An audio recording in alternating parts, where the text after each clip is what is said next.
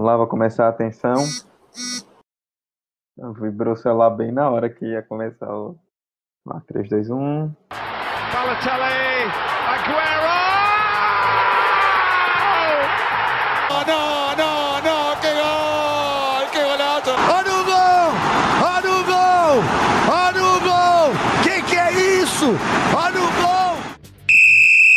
Qual é, rapaziada? Muito bom dia, boa tarde, boa noite, boa madrugada para você que nos ouve aí pela internet.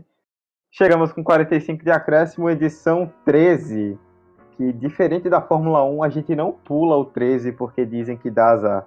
Essa é a informação aleatória do, do podcast no início do programa. Até pouco tempo atrás, a Fórmula 1 não usava o 13 porque diziam que 13 era número do azar e não queriam atribuir uma temporada ruim a ter que usar o número 13. Só em 2014, quando os pilotos puderam escolher o número, isso mudou. Depois dessa informação inútil, Vamos começar o programa. Estou com Emerson Esteves, Fabrício Santos e Vitor Santos hoje aqui comigo. Emerson, como é que vai, beleza? Fala Dudu, fala galera. Antes de mais nada, só queria dizer que essa informação realmente mudou minha vida, sabe? Amanhã eu vou acordar disposto, vou ao trabalho disposto, vou pra aula disposto, depois de saber que o número 13 tinha toda essa, essa fantasia aí na Fórmula 1 que eu não sabia realmente, mas tudo bem. Então, velho, vamos para mais um episódio três episódios, né? Um número de azar, mas que esse episódio vai ser da sorte. Esse episódio vai ser bem massa. É um, é um deboche sem fim nesse programa, né? Fabrício, como é que vai? Salve, salve, Dudu. Salve, salve, Emerson. Salve, salve, Vitor. E a todos os nossos ouvintes de sempre. Tamo junto aí, galera, em mais um episódio. E hoje promete pistolada. Isso aí, com muita certeza hoje vai ter. É... Vitor, tudo bom? Fala, Dudu. Fala, galera. Como é que estão? É, sobre essa história do 13, já ouvi uns boatos aí que é, tem relatos de professores aí sergipanos que falam que em certos países não existe o número 13 nem como andar de um prédio, de tão azar que é. Do 12 já pula para o 14 andar. Enfim, uma, uma informação muito relevante para sua vida. Cuidado com o número 13. Enfim, é, brincadeiras à parte, espero muito que esse programa renda muito, porque é um baita tema. Pistoladas teremos, bem provável, e vamos que vamos. O próximo podcast vai ser sobre a etimologia do número 13. Tenho certeza que menos que 13 pessoas vão ouvir esse programa. É... Vamos começar o debate. O, o tema de hoje é um tema que normalmente traz muita polêmica e nos últimos anos tem intensificado muito os debates a respeito disso, que é a questão da elitização é, do futebol no Brasil, né? A gente coloca na pauta a gente colocou dos estádios no futebol brasileiro, mas não só dos estádios, né? Do futebol como um todo. É, é, para quem acompanhou aí o futebol, né? Para quem tem acompanhado as notícias, na semana passada, mais precisamente no último dia 1 de fevereiro, a gente está gravando na terça, dia 5, então há quatro dias atrás, o Palmeiras soltou uma nota oficial por meio de sua presidência depois de uma sequência de protestos da torcida, especialmente da Mancha Alviverde, que é a principal organizada, contra o, os preços abusivos dos ingressos nesse ano, né? Ingressos caríssimos para jogos no Allianz Parque, até mesmo para, até mesmo não, né? Até agora só foram realizados jogos do campeonato estadual, então para jogos do Campeonato Paulista, preços muito caros e que não condizem nem com a realidade do torcedor geral no Brasil, nem com a realidade do torneio em si. E aí o Palmeiras soltou essa nota é, falando sobre a questão do Avante, que é o programa do sócio torcedor, que tem se proliferado aí bastante nos últimos anos, não só no Palmeiras, e sobre é, os preços atuais que são praticados. E aí, não vou ler aqui a nota inteira porque ela é longa, mas o Palmeiras basicamente falou que o torcedor tem alternativas baratas, entre aspas, né, segundo o clube, de planos de sócio que dão descontos no ingresso, comparou os preços dos ingressos para com preços de anos atrás para mostrar que teoricamente houve uma evolução. E a frase que mais chamou a atenção foi essa do tópico 2 da nota, onde o Galio, Maurício Gagliotti, presidente do Palmeiras, disse: Assim sendo, é importante a divulgação de alguns números que apontam para uma realidade diferente e contrária ao que se considera erroneamente como elitização do estádio. Eu queria que vocês opinassem a respeito disso. Acho que Emerson, por conhecimento de causa aí, falar do Palmeiras pode começar, depois passa para o Fabrício e para o Vitor também. Mas, assim, minha opinião já deixo bem claro. Falar isso aí é achar é uma falta de vergonha na cara com o torcedor, porque não só o Palmeiras, vários clubes hoje do Brasil, os principais clubes, com arenas, com, grande, é, com grandes estruturas, dizerem que não praticam preços abusivos na maioria dos casos é taparem os olhos para a realidade que está clara. Velho, eu pistolei. Eu, eu, velho, eu pistolei muito com essa, com essa nota do Palmeiras. Primeiro que eu cheguei uma palhaçada. Porque é, nos últimos meses já a Mancha Verde já vem pressionando o Palmeiras quanto a esse abuso que eles estão fazendo no ingresso. Rolou um aumento considerável do, do ano passado para esse ano, 20%. E, velho, a nota basicamente diz que o torcedor ele vai ter o seu direito de escolher o plano que mais se adequa a ele, porque segundo o Palmeiras ele está privilegiando o torcedor que frequenta assiduamente o Allianz Parque e tudo mais, né? Aí eu, vamos lá, né? Vamos ver quais são os preços desses planos. O plano que eles usam como comparação é o plano ouro, que ele vai dar uma porcentagem de, de desconto para o torcedor no setor norte, Gol Norte, sempre 100% não, 100% é o Platina. Ele vai dar é, 100% para o Norte, só com a terceira pré-venda, no caso. É, só que aí o, o, valor disso aqui é só 145 reais, né? 145 reais eu acho que para um cara que ganha um salário mínimo é super de boa, super acessível um, pro bolso dele, enfim. E aí, tipo, ele faz a comparação com o ano de 2008, que é o ano em que o Palmeiras foi campeão paulista e tudo mais, e ele traz o dado que o preço médio em 2008 é, seria 56 reais, enquanto que o atual ingresso para o mesmo setor é, seria 48 reais a partir do, do plano ouro. Gente, é, o, teve, temos que equiparar situações financeiras para a época de 2008 para 2019. 56 reais era um valor em 2008, que, que por sinal esse valor é um valor corrigido já em 2019, na época não era 56 reais para um atual valor ingresso de um preço de é, 48 reais, segundo eles, a partir do plano ouro. Eu achei que foi bem, bem baixo, aliás, pela parte da diretoria do Palmeiras ter feito essa atitude. É, eu acho que não condiz com toda a torcida esse valor, nem toda a torcida pode pagar esse preço. Eu acho que nem sempre a comodidade, a segurança que essas novas arenas elas proporcionam. Não é o torcedor que tem que arcar com tudo isso. E, tipo, não é isso, ah, mas vocês têm livre-arbítrio para escolher o plano com o qual se encaixe no seu perfil de torcedor. Eu também acho que não é assim que funciona. Eu acho que a questão é bem maior que essa, mas eu, particularmente, eu não me senti bem lendo essa, essa nota oficial do Palmeiras. É, é engraçado quando ele fala que ah, vai beneficiar o, aqueles torcedores mais presentes. Mas se os torcedores mais presentes é o que é capaz de pagar ou de é, se sacrificar para pagar esses ingressos que já estão numa, numa taxa elevada. Também ri também naquela parte do, da nota, quando ele fala que é, ah, mas vocês, torcedores, estão beneficiando 20% de nossa renda e tal, e isso ajuda a gente a ter um time competitivo e tal. Muita cara de pau ele fala que não quer elitizar, quando ele traz argumentos assim, falando que ah, a gente tá fazendo isso aqui é, tá esse preço e eu sei que vocês podem pagar, sendo que vocês seria a parte elite da torcida. É algo muito muito segregador, né, socialmente falando. Bom, é um absurdo que a diretoria do Palmeiras tenha esse posicionamento, porque mesmo que seja um direito, né, da diretoria de implantar esses valores para a sua torcida, até porque tem demanda, então tem que aproveitar a arena, mesmo que já tenha alguns bons anos de existência, ainda é um produto muito, muito bom de se explorar, né? Tanto para os jogos quanto para outros eventos. Então, eles estão no direito de usar disso, porque se tem a demanda, vamos explorar, tanto para o sócio quanto para o próprio, próprio ingresso. Mas você fazer uma nota para falar que o que todo mundo reclama, imprensa, torcida, uma pessoa que simplesmente olhar os valores gastos, você fazer uma nota para dizer que isso é irreal, é cuspir na cara do torcedor. Né? Você já está implantando um, um sistema de que quem, tem, de quem é da classe baixa que frequentava o antigo o antigo palestra não vai no Allianz, né? Por exemplo, ano passado, quando teve aquela questão dos treinos abertos para Corinthians, para Flamengo, para Palmeiras, o que se via, principalmente no Palmeiras, eram muitos torcedores falando que estavam indo pela primeira vez no Allianz. Por quê? Porque num, num, jogo normal, onde você teria que pagar o ingresso, né, ao invés de 2 quilos de alimento, 1 um quilo de alimento, fica impossível, porque a pessoa mora longe, porque a pessoa não tem condições financeiras para estar tá pagando o valor do ingresso, também não tem condições de ser sócio. Então, você está eximindo o seu torcedor de antigamente.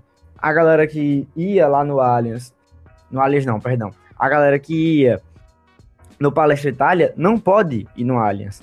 A elitização aconteceu. Claro, existem uns setores mais baratos, existem, mas esses setores mais baratos ainda estão longe de ser preços populares.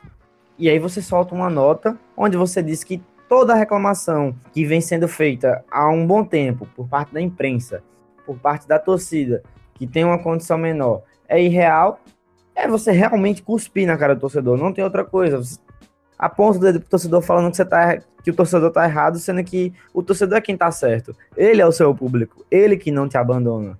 Né? Você tem a demanda mais cara, ok. Mas você não pode esquecer que uma torcida não é só feita da elite. É, e aí já trazendo para o tema de é, sócio-torcedor, é, é muito triste ver que o sócio-torcedor aqui no Brasil, mais da é, 50% dos presentes não funcionam. E não funcionam, quando, quando digo que não funcionam, é que ele tá lá, mas o torcedor não tem benefício financeiro algum. Muitas vezes é para sustentar o time na tora mesmo. E aí só vai ter só, só vai ser só seu torcedor aquele cara que é da classe média alta para cima. Porque é, é impressionante, muitos, é, muitos planos de sócio torcedores que o cara vai, a pessoa vai, assina, paga e chega na hora e alguns pagam até mais caro ingresso, é, não tem benefício algum.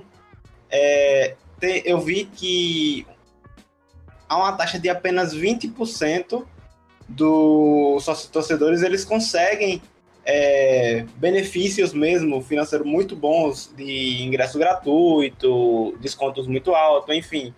É algo que o futebol brasileiro precisa revisar a forma que está sendo gerenciada e aplicada e precisa revisar valores mesmo da economia brasileira, porque não dava para se aproveitar muito, porque o futebol o futebol está enraizado na cultura brasileira. O torcedor é louco por futebol. Tenho certeza, é, o Fabrício falou do exemplo do treino aberto no, na no ano passado. É, o torcedor flamenguista, torcedor corintiano, que é famoso por essa massa popular mesmo, foi ao estádio, encheu, lotou, fez aquela festa maravilhosa. A famosa, a famoso torcedor raiz né, dos anos 80, 90 e algo muito bonito de se ver e algo que a gente não vê mais hoje nos jogos de futebol, porque foi elitizado sim. E, velho, na questão do Palmeiras, eu fui catar assim uns números e o último jogo do Palmeiras no antigo Palestra Itália foi em 2010 e o ticket médio saiu em torno de 28 reais. Convertendo para hoje em dia, com todas as firulazinhas aí econômicas, daria algo em torno de 44 reais.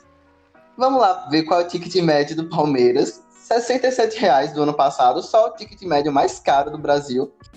E aí o nosso querido presidente vai dizer que o, que o Parque não é elitista. Ah, vai te catar, velho. Sinceramente, é...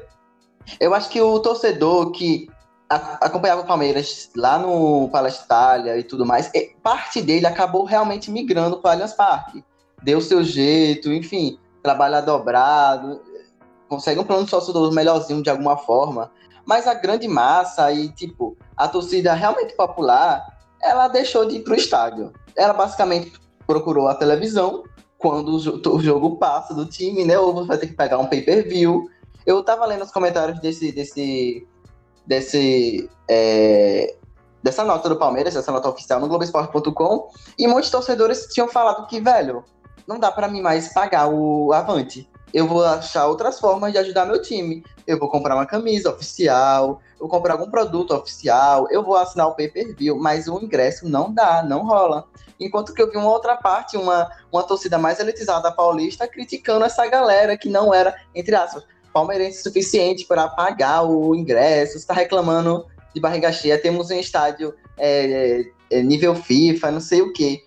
Eu acho que também tem essa compreensão da torcida, parte dela, eu falo, de, velho, o que você tá pagando é abusivo, pô. Mesmo é porque ele, esse, esse, tipo de torcedor ele tem condição e aí para ele pouco importa. Ele vai estar tá lá no seu no seu é, no setor mais nobre do Allianz Parque, enquanto os preços mais populares entre todas as partes do mundo aqui para o Gol Norte Superior vai ser totalmente disputado e vai ser o primeiro setor a ser esgotado, como acontece no Allianz Parque.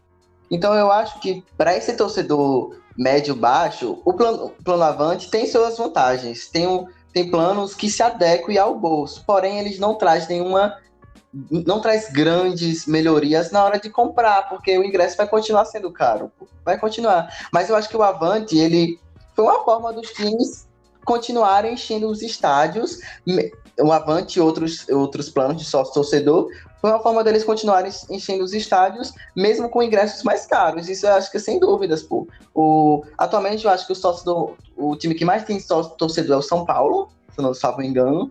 E o Palmeiras atualmente é o terceiro, o Corinthians deu uma decaída nos últimos anos, é, já foi o primeiro, flertou com o primeiro lugar várias vezes, hoje atualmente é o quinto.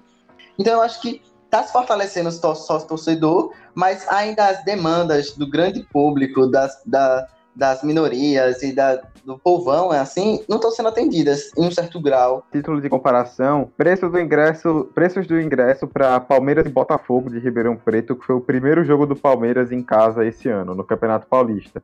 O jogo foi na última semana de janeiro. O setor mais barato do estádio, que é o Gol Norte, que Emerson já citou aí nos planos do Avante, para quem não é sócio torcedor, estava custando 90 reais para um jogo de segunda rodada de Campeonato Paulista contra um time do interior, no meio de semana, o ingresso não tava... lotou. Não lotou. Não lotou, o ingresso custou 90 reais.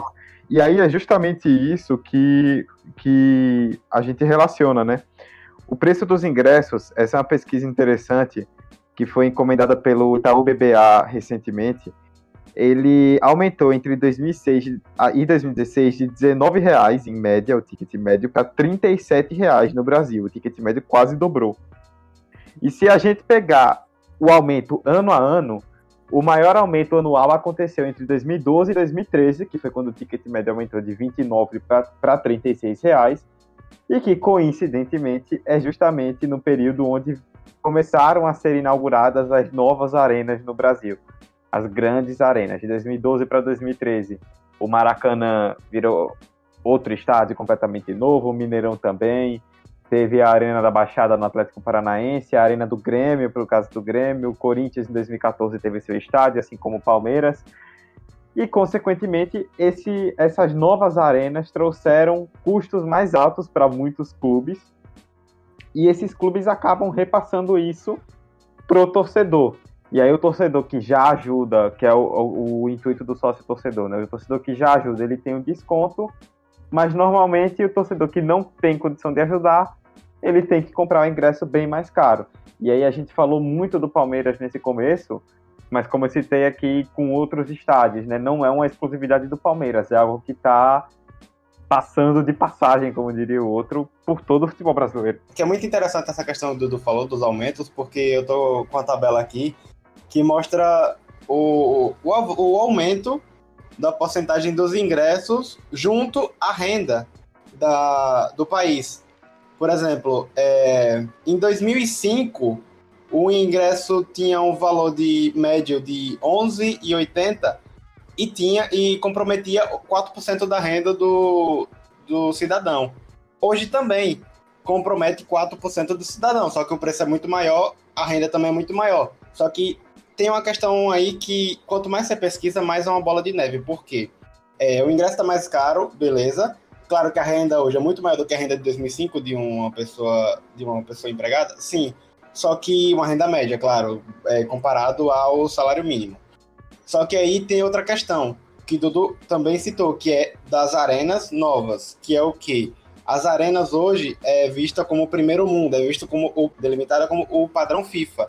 E aí há custos maiores para o clube e também há custos maiores para o torcedor dentro do estádio. E aí eu não falo nem do custo do ingresso, mas torcedor dentro do estádio e do torcedor ir até o estádio. Hoje passagens estão mais caras. É, é claro que é um tema muito abrangente de que eu tô um pouco saindo da linha do tema, mas, tipo, só para falar um pouco que as passagens estão mais caras, Hoje, para você fazer um lanche no estádio é muito mais caro. Hoje, pro o próprio time conseguir ter o estádio é mais caro, porque, ah, o Palmeiras tem estádio dele, beleza, só que o Palmeiras gasta para ter o estádio por conta que é do Aliança. O Flamengo tem o Maracanã. Não, o Flamengo tá no embriolo de anos e anos com o Maracanã. É, recentemente tá enchendo o Maracanã no Carioca, mas é porque baixou demais o preço do ingresso e tá pagando para ver seu torcedor lá, basicamente. Porque numa receita de. Eu tô com os números aqui também, desce. É, o Flamengo teve uma receita de 1 milhão, uma receita bruta, uma renda bruta de 1 milhão e 59 mil no último jogo contra a Cabo Friense. Só que saiu, foi pro bolso apenas, é, saiu como lucro, entre aspas, porque isso não é lucro, de 17 mil reais apenas. Então o Flamengo está pagando, é um preço que o Flamengo está se disponibilizando a pagar. E aí tem outra questão também que envolve a bendita CBF, porque a CBF é, traz em um, um dos artigos dela de que o preço médio para uma partida de futebol, o preço mínimo, no caso, tem que ser de 20 reais a meia e 40 reais a inteira. A partir do momento que um time coloca é, o ingresso a 10 reais, o São Paulo teve um, uma época que um jogo que colocou o ingresso a um real só que aí você. O São Paulo precisou é, recompor os 19 reais da, que a CBF cobra. E aí ele foi atrás dos patrocinadores, ele foi atrás de outras fontes para tentar é, suprir essa diferença. Então você vê que hoje a, o bolo está muito mais cheio pra, por trás desses números. E preocupa, porque tá crescendo, tá entrando mais taxa para pagar, tá entrando mais despesa no estádio, tá entrando mais despesa para o torcedor só que não tá sabendo juntar as peças para deixar confortável para todos. E aí o time acaba tendo que colocar a faca no pescoço do torcedor para fazer ele ir ao estádio. E aí cobra ingressos absurdos. É, dá para entender a parte do clube, mas tem, tem todo um, um, contexto da forma como isso acontece.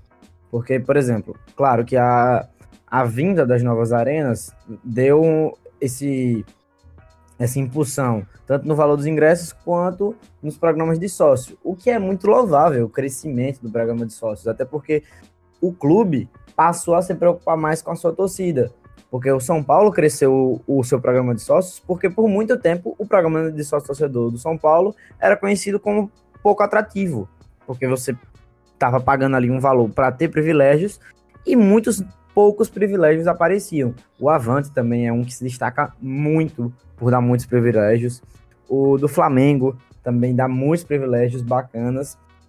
Mas qual é a questão? Tem uma matéria da Gazeta Esportiva do ano passado que mostra que, em proporção, ir ao estádio no Brasil é mais caro do que na Europa.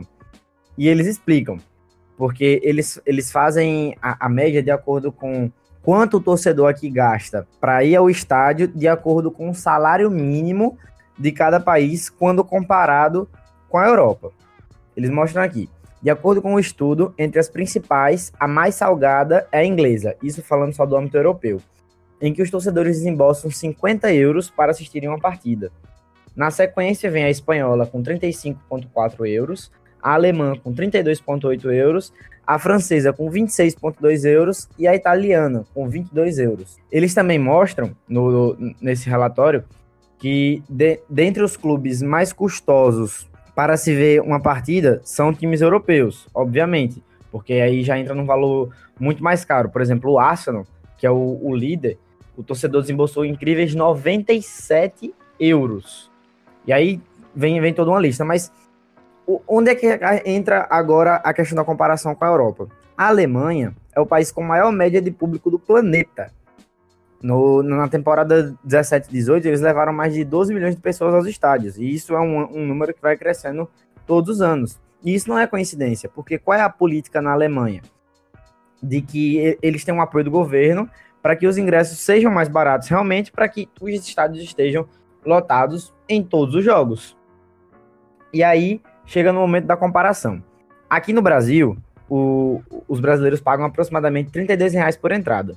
O Palmeiras e Flamengo são os líderes com 61 reais e o Corinthians com 55. Mas qual é a questão? Quando você faz a comparação com o salário mínimo, na Espanha, o número que o estudo usou foi de que o salário mínimo lá é de 825 euros e o torcedor gasta por jogo 35,4 euros. Mas isso não é só ingresso. Nesse valor do, do europeu, todos os gastos estão englobados, como alimentação, transporte, ingressos e outros. E no Brasil, apenas o ingresso. Então, se o torcedor brasileiro gastar R$ 1,60 para se alimentar ou chegar no estádio, ele já vai estar tá pagando mais que os ingleses para ver o evento. E se ele gastar R$ 7,90, ele já vai ficar gastando mais do que os espanhóis, que é a liga considerada mais custosa quando se faz a proporção de salário mínimo para ingresso.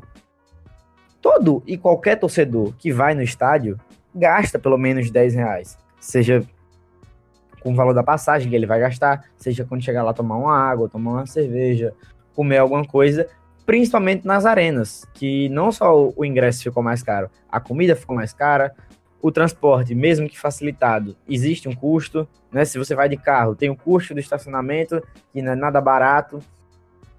E piora, se, se você faz o, o orçamento de acordo só com os clubes, porque tem o top 10 dos clubes mais caros da Europa, Palmeiras, Flamengo e Corinthians, eles entram nessa lista. Real Madrid e Barcelona lideram, seguidos de Arsenal, depois Palmeiras em quarto, Flamengo em quinto, Chelsea em sexto, Corinthians em sétimo, PSG em oitavo e Liverpool em nono. Se os palmeirenses e flamenguistas gastarem 20 reais, eles já vão estar tá gastando mais do que os torcedores do Real Madrid, sendo que o Real Madrid tem um dos ingressos mais caros da Europa. E os corintianos, se gastarem 25 reais, já vão estar gastando mais do que o Real Madrid. Ou seja, em todas as proporções, ir para o estádio aqui no Brasil é mais caro. Claro, partindo da questão do salário mínimo. E aí a gente entra nesse ponto. Da que, nesse ponto da questão do Palmeiras simplesmente ignorar que a elitização é sim um fato. Porque se o torcedor que tem um salário mínimo está gastando mais do que os principais clubes, do que os principais torcedores de clubes da Europa, é porque realmente tem algo de errado. Uma vez que o espetáculo aqui, infelizmente, não chega nem aos pés do espetáculo que é proporcionado lá. E, velho, um outro fator de discrepância seria que, ok, na Europa eles pagam caro e lotam. Como você falou no caso da Alemanha, que é um dos, um dos, um dos países que mais lotam estádio, média de público e tudo mais, a taxa de ocupação por, por lá é, tipo, muito absurda e, tipo, condiz com o valor que o time, que o clube vai receber, um valor X. Por exemplo, lá se gasta muito caro, como o Fabrício acabou de explicar e trazer todos esses dados, mas a, é, o estádio que tem 80 mil pessoas vai ter lá 80 mil pessoas ou 79 mil,999. Lá, tipo, a taxa de ocupação é absurda, principalmente no futebol alemão, no futebol inglês, isso é muito bem visto. Você traz para cá, tá se pagando caro, você fala do Palmeiras e Corinthians, que estão nesse ranking, nesse top, nesse top 9, aí, pelo, pelo que eu entendi. Palmeiras, tá, ano passado, teve uma taxa de ocupação de 74%, o Corinthians, ano passado, teve uma taxa de ocupação de 67%. Enquanto que o Palmeiras lucrou renda, renda bruta 79 milhões, foi o clube que mais, mais lucrou, o Corinthians arrecadou 59 milhões e é o que mais arrecadou depois do Palmeiras. Então a gente pode pensar, nossa, tá, mas cadê os outros 26%? Por que não baratear os ingressos para essa galera ocupar o, o, estádio e fechar os 100%, sabe? É, é muito da, na visão de setorizar os preços dos estádios para determinados públicos, sabe? Porque senão você começa a atender apenas uma elite que vai ter o dinheiro para pagar independente do setor do estádio. E, tipo, dessa forma, você barateando os setores vai fazer com que o estádio fique cheio e você ainda continue lucrando, porque você vai ter a rentabilidade do estádio cheio com preço caro para quem pode pagar e com preço barato para quem é acessível. Então eu acho que talvez as diretorias devam pensar mais por esse lado de, ok, a gente pode, pode é, pegar um pé do torcedor que exigir do torcedor que pode, que pode pagar, podemos fazer isso, mas por que não é, baratear determinados setores? Por exemplo, Palmeiras, setor norte, ainda é muito caro esse valor, é muito caro. Barateia ainda mais e faz com que lote, porque a gente nota que essas novas arenas, como um todo, elas costumam lotar setores populares, enquanto que setores que são considerados caros, como aqueles que mostram de frente para a TV, que a câmera da televisão pega, normalmente estão vazios. Por quê? Porque ali é caro, pô. O setor mais caro do estádio normalmente é aquele setor. Então, assim, para concluir, eu acho que a gente devia pensar, a gente não, as diretorias, os cartolas e as federações em si. A federação já é outro ponto. Eles tocaram aí na CBF, que estava fazendo é, é, média de preço obrigatório, gente, isso não, isso não existe, tipo, fazer essa média por baixo ainda. Essa média devia ser por cima, não é que o clube não deve pagar abaixo de 20 reais. O, o clube não pode pagar acima de 100 reais, uns vão supor. Eu acho que essa, essa, esse nivelamento por baixo é muito errado, pô. E já exclui muita coisa, esse nivelamento tem que ser por cima, mas é outra história.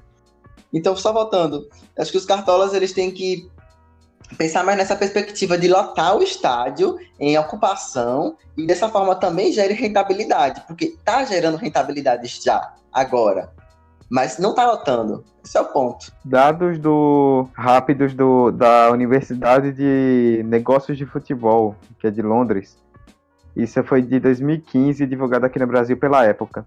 Eles fizeram uma conta relacionando com o salário e etc, outras questões sociais para ver quantas horas um trabalhador precisava ter né, de serviço para comprar um ingresso dos campeões nacionais na, nas, últimas, nas últimas temporadas nos principais países. Essa pesquisa, na verdade, é de 2015. O que menos precisava trabalhar para comprar o ingresso era o torcedor do Bayern de Munique, na Alemanha, com 1 hora e 48 minutos. Ele vai aumentando, vai aumentando, vai aumentando. E o top 3 é o da Inglaterra com o Chelsea, 6 horas e 18 minutos. E a gente sabe, vocês já citaram aí o quanto é caro o ingresso lá na Inglaterra. O do Barcelona na Espanha com 6 horas e 42 minutos pra, pra, de trabalho para o ingresso. E o do Cruzeiro no Brasil com 10 horas e 18 minutos de trabalho para conseguir comprar o ingresso no ticket médio em 2015 do campeão brasileiro. É uma discrepância absurda. Só para completar a, a, informação sobre a Alemanha, a, a média de público lá é de 41.516 espectadores da Bundesliga. É, e, claro, a, assistir jogo na Europa é sim mais caro, mas o estudo ele é feito com de forma ampla, ou seja, a média que um torcedor vai gastar juntando ticket médio comida e transporte para uma partida, o torcedor inglês, que é, a, que é o mais caro, é de 50,1 euros. Mas o Arsenal, que é amplamente conhecido por ter um ingresso muito caro, um custeio muito caro, como eu já disse, é, o torcedor tem que desembolsar incríveis 97 euros. Então, eu não estou querendo dizer, quando eu trago esses dados, de que é mais barato assistir o Arsenal do que assistir o Palmeiras. Não. Quando você põe no papel e compara amplamente, de forma geral, uma média do uma média de Série A com uma média de, de Premier League com uma média de La Liga, a média geral é mais barato você assistir lá, pelo que eles ganham, né? Porque além da gente já ter esse problema do, da falta de valorização da, das classes mais baixas pelos próprios dirigentes, a gente também tem essa falta de valorização pelo nosso próprio governo, mas isso aí já é toda uma outra questão de salário mínimo e enfim.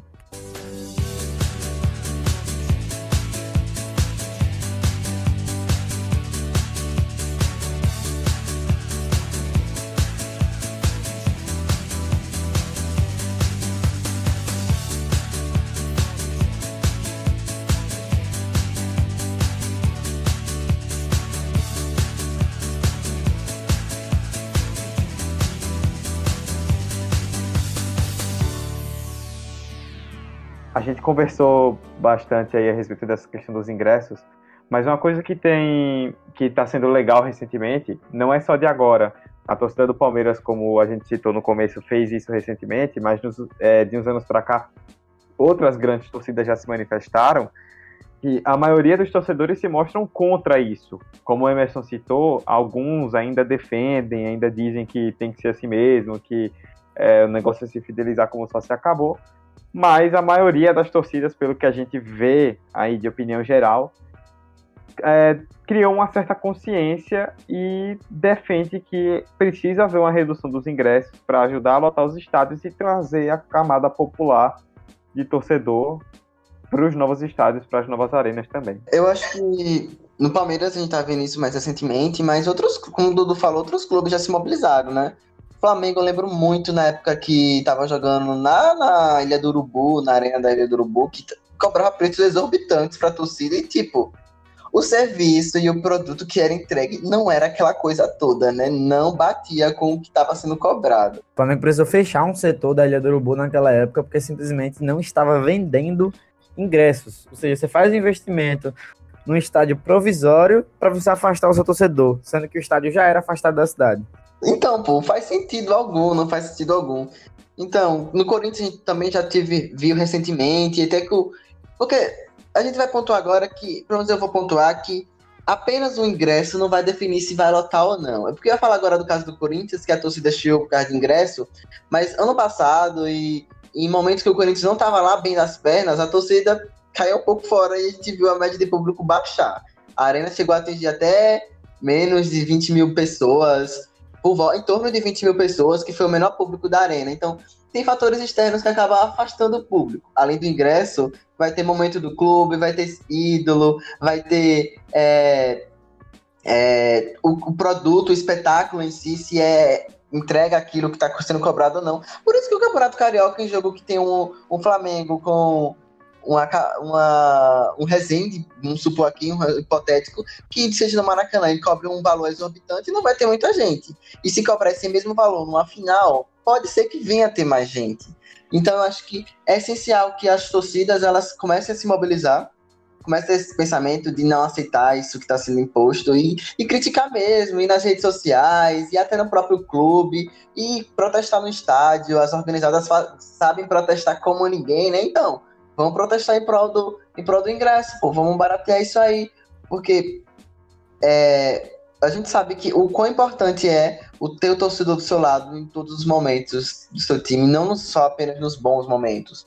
Porque se não tá no mau momento, não, não barateia ainda mais. Não, não deixa o ingresso a nível popular para o povão realmente chegar.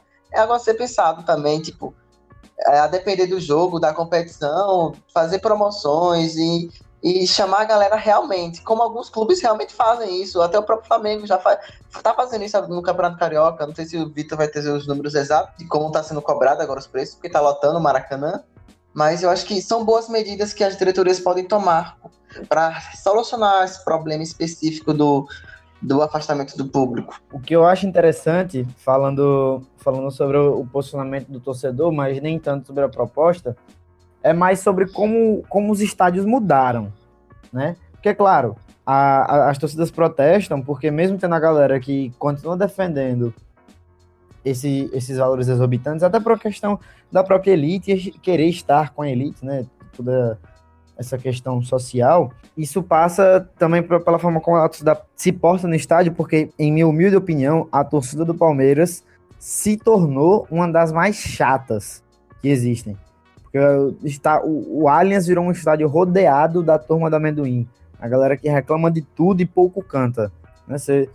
Muita galera tira onda que as músicas do Palmeiras no estádio são Palmeiras, fio, fio, fio, e só.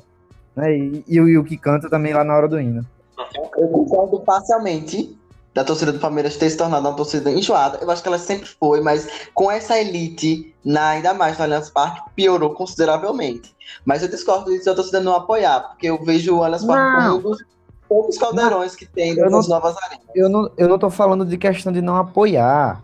Eu tô falando uma questão de, de, de como mudou o perfil do torcedor e a, as próprias músicas que são cantadas no estádio, sabe? Virou uma coisa menos rebuscada, até porque é padrão da galera que tem mais dinheiro, é a galera que assiste o jogo sentada, é a galera que reclama. É, é uma torcida, em minha visão, que se tornou mais cri-cri. Né? Claro, o, o Allianz, quando a torcida começa a apoiar, sim, é, é um estádio que tem uma atmosfera muito bacana. Só que eu, eu sou, eu sou, um cara que eu gosto muito de torcidas de música. Eu, antigamente eu passava horas no YouTube vendo torcidas de músicas Hoje em dia você escuta menos, sabe? Você escuta um repertório menor. E eu, como torcedor de São Paulo, me incomodo com isso há muito tempo com a torcida de São Paulo. Porque é uma torcida que. Uma torcida. Não que o São Paulo seja um time de elite, mas a gente sabe que existe vários casos de times que a maioria da galera tem uma condição melhor. Por exemplo, em Recife, o Náutico é o time com, dentre os três, é o que tem a menor torcida, por ser um time que é mais voltado, de acordo com as suas origens, para uma galera mais elitista. Então, eu acho que a Arena trouxe um, um aspecto bom para o Palmeiras, porque tá, tem sempre grandes públicos, dá um ótimo retorno financeiro. O Palmeiras, hoje em dia, não depende mais da Crefisa, porque já tem muitos retornos em outros, outras esferas do futebol. Mas eu acho que isso mudou um pouco o perfil de como a torcida canta no estádio. Por exemplo, a torcida do Flamengo, isso para mim é inesquecível. Flamengo e Curitiba, no Mané Garrincha, em Brasília, o Mané Garrincha abarrotado de gente, lotado, 70 mil pessoas, e ninguém gritava. Ninguém cantava. Porque a torcida que tava ali, além de não ser a torcida do Flamengo, de fato, né, que a galera ali do Rio, de organizadas e tudo mais, também tem esse, esse valor da questão do próprio ingresso, do próprio público. Eu acho que é, muita gente tem essa, essa coisa aí do ódio ao futebol moderno, ah, futebol raiz, ah, não sei o que. Por muito de, de, de como os estádios é, têm a tendência de se tornar mais teatros do que caldeirões, né? A Inglaterra é prova disso.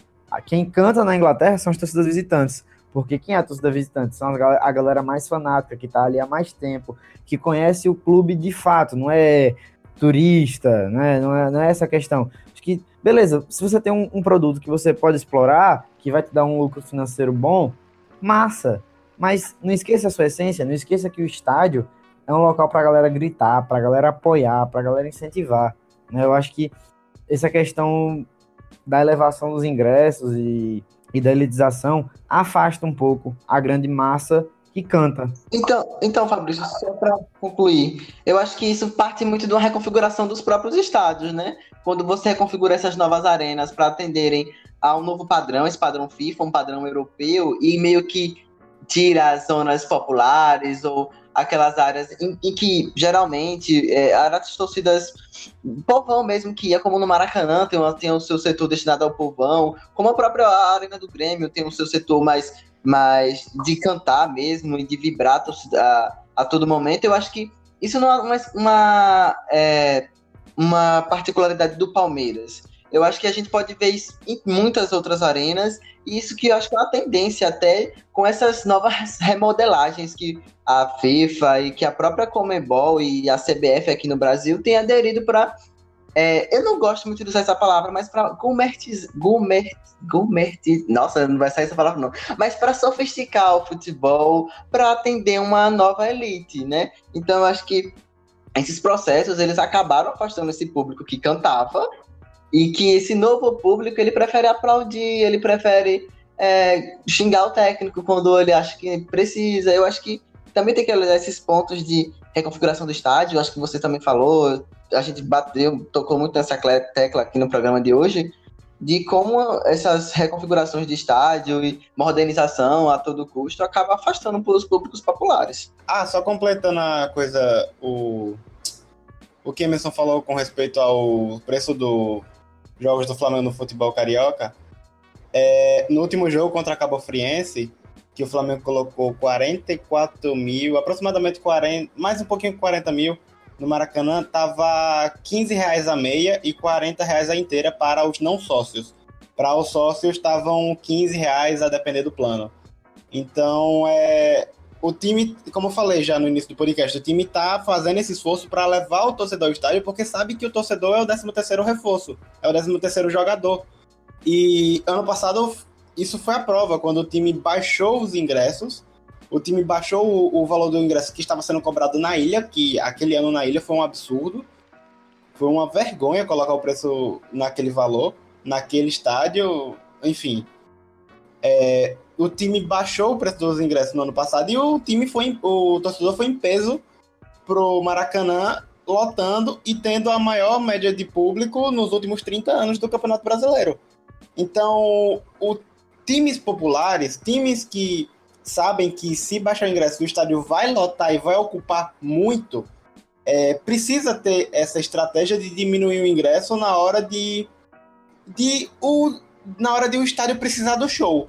porque eu acho interessante que o Flamengo tá fazendo isso agora logo no Carioca. Não precisou chegar a Libertadores, não precisou, apesar que Libertadores é um pouco mais complicado, que aí já é outra questão de que fica mais caro, enfim, o ingresso é mais caro, e mas que dá para baratear sim. É, com relação ao que o Flamengo não precisou chegar até o brasileiro para baratear. Já barateou agora no Carioca. E fez o Maracanã ter um show à parte no jogo entre Flamengo e Cabo Friense, que o Flamengo já estava classificado. Então o torcedor ia muitas vezes para ver o show também do estádio. Isso é interessante, isso é um atrativo que o futebol brasileiro, os dirigentes dos clubes brasileiros precisam explorar mais. Porque lá na Alemanha, onde, é, onde tem o maior público mundial do, no, nas arenas, o governo ajuda, o governo dá incentivos aos clubes e aos cidadãos em ir ao estádio. Ele ajuda na, seja na segurança, seja na limpeza do estádio, seja no conforto do estádio. Enfim, o futebol brasileiro precisa mais de incentivo para o torcedor ir ao estádio. Mas aí aqui no Brasil o torcedor vai, chega no estádio em, em decisões é torcida única, e aí já quebra aquele clima de ah, torcedor cantando de um lado, torcedor cantando do outro.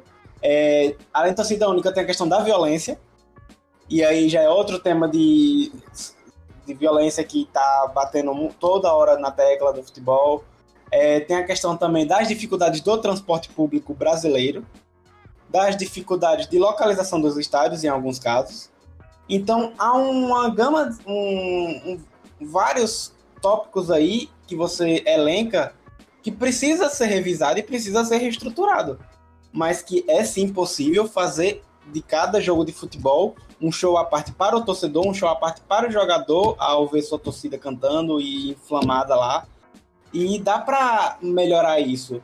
Claro que tem que ser mexendo os palitos aos poucos, até porque a economia brasileira não está no seu ápice para estar tá brincando com valores, mas dá para melhorar. Tem uma coisa que eu acho muito curiosa, só a gente já está encerrando, né? Que é como essa elitização ela já era pre, meio que prevista há muito tempo, né? Eu encontrei um texto que é muito interessante do Tostão, ex-jogador, craque de bola Tostão dos anos 70, e quem puder ler as colunas dele na Folha, leia, porque ele escreve muito bem. Eu confesso que eu nem lembro se ele está ainda na Folha, mas ele é, escreve bem demais. Olha a indicação aí, Rogerinho. Não, calma. E ele falou, e ele escreveu um texto sobre essa questão da elitização do futebol em março de 2000, há 19 anos atrás, que era uma época que estava começando a ter esse debate aqui no Brasil, que o Brasil tinha lançado candidatura para sediar a Copa de 2006 e acabou retirando pouco antes. E aí ele cita o exemplo da Inglaterra e fala o seguinte: isso em 2000. A geral também está acabando no Brasil, como no Maracanã e no Mineirão. No futuro, com a entrada das empresas no futebol brasileiro, o mesmo fenômeno inglês pode ocorrer no Brasil. Talvez paguem uma torcida para animar os jogos. Além disso, cada vez mais a renda das partidas passam a ter menos importância na arrecadação. Se a Copa de 2006 for no Brasil, os preços dos ingressos serão altíssimos e somente irão aos estádios convidados, premiados e os mais ricos. Em 68, o Brasil fez uma partida amistosa contra a seleção de Portugal na África, na então colônia portuguesa de Lourenço Marques. Os negros que adoravam futebol ficaram de fora porque não tinham dinheiro. O estádio estava lotado, mas só de brancos. O Brasil é um país pobre e o futebol ainda é a melhor diversão acessível ao povo. Brevemente, nem isso. Sem pão e futebol nos estádios, só restará o circo, o futebol e os programas de auditório pela TV. É incrível como ele escreveu isso há quase 20 anos atrás e hoje é uma realidade que a gente está aqui debatendo porque meio que preveu tudo, né? Velho, sim, pô, visionário. Meu Deus do céu, 20 anos atrás. E eu só queria complementar o que o Vitor falou, que o Flamengo fez essas medidas e tudo mais, e tudo mais, mas pagou caro, né? Porque eu tava lendo aqui que teve uns prejuízozinhos de 300 mil reais só nessa primeira fase da Taça Guanabara. Então a pergunta fica no ar é, será que os dirigentes vão pagar do bolso do clube esses prejuízos que... Eu acho que no caso do Flamengo é mais por causa do conto do Maracanã, não não por baratear em si o, o, o ingresso. Mas será que os clubes estariam a a disposição de pagar esse prejuízo, pagar mais dos bolsos do clube em prol do, do estádio mais cheio? Não sei, eu acho que deveriam, mas não sei. E outro ponto que eu quero tocar é que o que o Vitor também falou sobre violência, eu acho que muito, muito se fala de pagar a mais por comunidade, por violência, mas sendo que, tipo, você excluir, de certa forma, os grupos minoritários ou, grupos sociais menos é, que tem menor poder aquisitivo é uma forma de violência, pô, é uma forma de você excluir essa galera do, do, do espetáculo que é o futebol. É, então eu acho que tem várias formas de violência, e eu acho que até uma, uma forma de violência invisível é essa. E uma, e uma violência ainda pesada, porque você sente e, e, você pouco pode fazer, pouco pode falar por ela. Então eu acho que. E ainda quando você olha para um público, você vê um público branco, todo pasteurizado, que não canta e que mostra pouca emoção, pouca, pouca devoção pelo clube. É foda, né? Mas, enfim, é isto. E outra a respeito disso, a violência vai acabar no futebol porque o ingresso é mais caro. É a solução para a violência do futebol, tipo, aumenta o preço do ingresso e é isso. Então já era para ter acabado a violência há muito tempo, hein? Pois é. Eu conto ou vocês contam? Até, óbvio, claro, de maneira muito isolada, muito mais isolada hoje, mas a Inglaterra que tem um ingresso caríssimo, que a gente já citou aqui, ainda tem atos de violência. Acabou porque aumentou o ingresso? Não. É, você precisa de medidas muito mais efetivas do que isso. E a gente, e antes das indicações, acho que é bom destacar, só para encerrar mesmo, a gente fala muito das ações ruins, mas é bom lembrar das ações boas, né? Tem muito clube que pode fazer coisa boa, mas não faz, muitas vezes por falta de vontade ou porque se vê cômodo com essa situação de torcedor pagando mais caro. É algo que foi muito falado no passado e que eu particularmente achei sensacional no final do ano, que o Paysandu ele lançou um projeto lá em Belém é, de levar torcedores de baixa renda para os jogos.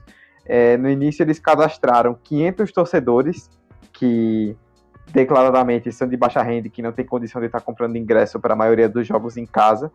E esses torcedores cadastrados vão poder assistir os jogos como mandantes do Paysandu no Mangueirão ou na Curuzu de graça esse ano. De graça, eles não pagam para ir para o estádio. Isso, além de trazer mais torcedor para o estádio, e sendo feito de uma forma saudável para o clube também não ter muito prejuízo, aumenta a proximidade das pessoas com o clube. O torcedor se sente representado, enquanto com muitos clubes grandes o torcedor que tem menos condição se vê cada vez menos representado, porque ele olha para o clube, para a cúpula do clube e não vê dirigentes que fazem questão de que ele esteja no estádio, enquanto por outro lado tem gente que está fazendo iniciativas legais para tentar atrair o povão para o estádio, porque a gente não pode excluir ninguém. Essas ações sempre acabam partindo, sempre não, mas em sua maioria acabam partindo daqui do Nordeste, né? Ano passado, no Bavi, teve uma, uma ação do Vitória de baratear uma parte do, do Barradão para trazer o público a seu favor, né? E um, uma, uma imagem inesquecível de um torcedor bem humilde que ele postou no próprio Facebook dele. No fundo, uma casa bem humilde, Sabe, você dava pra ver que era uma pessoa de baixa renda, mas extremamente feliz com o ingresso na mão. E a legenda era com fé no coração, amanhã é dia de barradão, uma coisa assim, o cara muito empolgado para ir ver o Vitória. Porque mesmo sendo aqui no Nordeste, que os ingressos aqui são mais baratos do que no Sul, o torcedor ainda passa. É, você vê que os clubes do Nordeste aqui que vão crescendo ainda vai passando por esse afastamento, né? Então é legal ver que aqui, né, mais até do que no sul, que a, as torcidas são muito mais povão, aqui é muito interessante ver que os clubes daqui já têm essa consciência de, de baratear, né, de querer aproximar o seu torcedor com, com diversas ações. E não só o que você falou de partirem de clubes do norte ou do nordeste, mas de clubes que, por estarem nessas regiões, se você comparar com o sul e sudeste, são clubes que têm bem menos arrecadação, bem menos renda. Então, assim, óbvio que eles não vão cobrar preços mais preços absurdos, mas eles estarem custeando isso, tipo, no, pelo contrário, logicamente você acha, pensa que eles não fariam isso justamente por não terem a mesma receita de outros clubes. Enquanto clubes gigantes que têm receitas enormes, que têm mais condição de fazer esse tipo de ação, fecham os olhos. E infelizmente a gente sabe que não é algo que está acontecendo só no futebol. Bom, é isso. Esse foi o nosso debate. Então, agora, para encerrar de vez, vamos para as nossas indicações, que a gente não teve na semana passada no, na maratona, que foi o podcast da NFL. Por sinal, parabéns ao New England Patriots pelo título do Super Bowl. É, então, vamos voltar hoje com as indicações. Vitor implorou para começar hoje, então vai você, Vitor, primeiro. Eu não lembro a última vez que eu fiz a indicação, é, mas pegando o tema da NFL, parabéns aos Patriots parabéns a Tom Brady, que homem. Mas é, como eu acabei precisando sair um pouco mais cedo no último episódio, acabei perdendo o, a aula que vocês deram aqui sobre a NFL, eu vou indicar um filme que trata sobre futebol americano e vai além do futebol americano, fala também do mercado que envolve. O filme é Um Domingo Qualquer, é um filme do, de 1999, mas é um filme que enfim, é um filme que dá para assistir em família, mas também trata de assuntos muito delicados. É, tem muita, muitos rostinhos famosos e conhecidos pelo público. Tem o Al Pacino, tem o Jamie Foxx, tem a Cameron Diaz nos seus primeiros filmes surgindo no cinema. Tem o Dennis Quaid e, enfim, é um filme que vai falar sobre a carreira de um jogador específico, vai falar sobre as dificuldades dele dentro do campo e extra-campo também.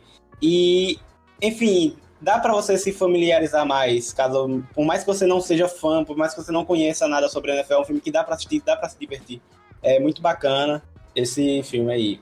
E a outra indicação que eu tenho a fazer é para a galera de jornalismo, na verdade é a galera em geral, porque todo mundo deveria ver notícias sim. E é um canal no YouTube, é a BBC News Brasil, que fala que traz muitas matérias, muitas, muitos vídeos interessantes, contextualizando os mais diversos temas da atualidade. Eles tratam muito bem esses temas, ele traz de maneira dinâmica, como o próprio canal do YouTube tem essa ideia de ser um vídeo mais leve, mais dinâmico, ele traz esses vídeos assim, vídeo mais leve, vídeo mais curto. Enfim, é um canal muito bacana para você se contextualizar sobre temas, é, entender sobre determinados temas, bastante interessante para você que curte ver notícia e curte de ficar ligado com o que está acontecendo no Brasil aí no mundo. Bom, minha indicação hoje vai ser uma indicação musical. Eu vou indicar uma banda que eu gosto muito de ouvir e nem tantas pessoas conhecem. É Milk Chance. É, não é Milk de leite, tá? Tem muito um boa. Muito boa. Milk Chance é sensacional. Eu, eu divulgo para todo mundo quando eu posso. É uma banda que começou com dois irmãos alemães, eles começaram fazendo muito sucesso lá na Alemanha. Depois se juntou um guitarrista, que o irmão é o vocal, o. Oh, perdão. Um é o vocal, né? O outro é mais na parte da, da percussão, depois se juntou um guitarrista, enfim. Hoje a banda não é mais só os dois irmãos, mas eles continuam sendo muito bons, muito fodas. É música nova atrás de música nova, uma melhor que a outra. Eles já tocaram no Lola aqui no Brasil. Sempre que tem Lolo, inclusive, eles acabam tocando. Enfim, escutem Milk Chance. É uma baita banda boa. É, eu já ouvi Milk Chance, é muito bom, realmente, concordo. É, minhas duas indicações dessa semana. A primeira vai ser um blog. É, envolve muito o que a gente debateu hoje sobre números, futebol. Enfim, é o blog Numerólogos do Globoesporte.com. Lá você pode encontrar, tipo, tudo de renda, de é, ocupação média do, do, dos estádios e tudo mais, números de bilheteria de certos jogos, número de jogadores, curiosidades, enfim. O blog numerologos do ge.com é muito bom. E minha segunda indicação, eu tava pensando muito nesse projeto essa semana toda, e agora que eu tava meio em dúvida se eu indicar uma segunda coisa ou não, me veio na cabeça automaticamente, eu vou indicar porque eu quero. É, minha indicação é um projeto lá no Instagram, que está começando agora, então você pode acompanhar desde o início, o que é bom. O projeto se chama Ozupa e ele vai ter a, a finalidade de trazer narrativas do homem negro na sociedade. Ele vai trazer perfis de pessoas, vai discutir masculinidade, vai trazer várias questões que envolvem o homem negro na sociedade, com a masculinidade em volta. Enfim, é um projeto que está começando agora. Tem um design visual muito massa, muito massa. Acompanhe. Está no início, então é bom acompanhar a trajetória desde o início. Super indico. Ozupa. O, arroba é Ozupa Projeto. Eu tenho duas indicações, uma um pouco mais zoada e outra mais séria. É, uma é de uma página do Twitter. É, vocês já devem ter visto no, no, é, no, Facebook, no Twitter, no Instagram, a página que começou com esse movimento que se popularizou, movimento entre aspas, né, assim, que é o a famosíssima Momentos Antes da Desgraça Acontecer. Pois tem uma página no, no, no Twitter famosíssima já, inclusive, que é a Antes de Dar Merda Foot. Tudo junto, o nick. Antes de Dar Merda Foot. que é um momento antes da desgraça acontecer de futebol. Cara, é muito engraçado, velho. Você vê uns prints, uns vídeos que você se acaba de rir. É sensacional. Para quem gosta de futebol, e se você for clubista, cuidado, porque provavelmente vão ter algumas do seu time que vão é, pontar no fundo do coração. E a outra indicação também, a minha também vai ser musical, que é de uma banda daqui, daqui no caso de Sergipe, chamada Delta, Verão, Delta Verona. Delta Verona. É uma banda de. que toca um ritmo, não sei. É, provavelmente alguns dos membros podem estão ouvindo esse podcast, então eles podem me matar. Mas é uma, uma coisa meio progressiva, assim, um pouco de blues misturado com indie. Não sei exatamente dizer o que, mas é muito bom. É, eles lançaram recentemente, agora em janeiro, o Nada é Tão Ruim, que foi o último EP deles, que tem quatro músicas e é sensacional. Eu acho que eu recomendo aqui, vale a pena para quem quiser escutar. E é isso, Delta Verona é uma é, muito legal. Aproveitem porque eu, particularmente estou gostando bastante. Enfim, é isso. Falamos bastante, pistolamos, criticamos bastante o, o, que, o cenário atual do futebol brasileiro para o torcedor. E de, temos muita informação, muitos números. Eu espero que vocês realmente tenham gostado desse podcast. É... Emerson, Fabrício e Vitor, valeuzão pela presença e até semana que vem. Valeu, Dudu, valeu, galera. Obrigado por ouvir até aqui mais uma vez o 45. Agradeço demais a, o apoio de vocês. E é nóis, vamos para próximos episódios. Segue a gente nas redes sociais. Me segue também nas redes sociais. Tem que fazer aquele jabá por Europa, é essencial também, né?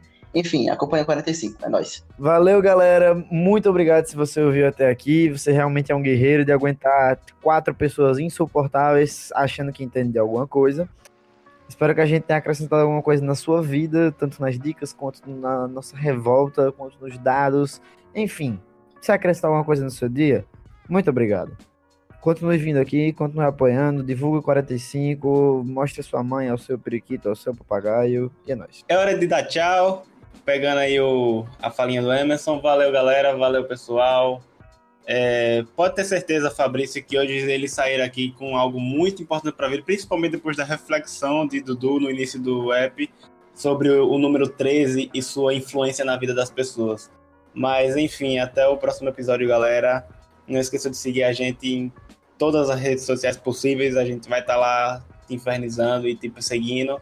E até a próxima. Sigam a gente no Twitter, né, o Jabá de sempre, 45 de acréscimo, Instagram 45 de acréscimo, e-mail 45 de acréscimo.gmail.com, mande um textinho bonitinho pra gente, diga o que, que a gente precisa melhorar, se vocês estão gostando, sugiram temas, façam críticas sugestivas, a gente está aí para responder, estamos aí para ouvir o que o público tem para dizer. E, Vitor, obrigado pela deixa. Acho que eu preciso encerrar o podcast com essa pergunta. Se vocês fossem pilotos de Fórmula 1, vocês escolheriam o número 13 para correr?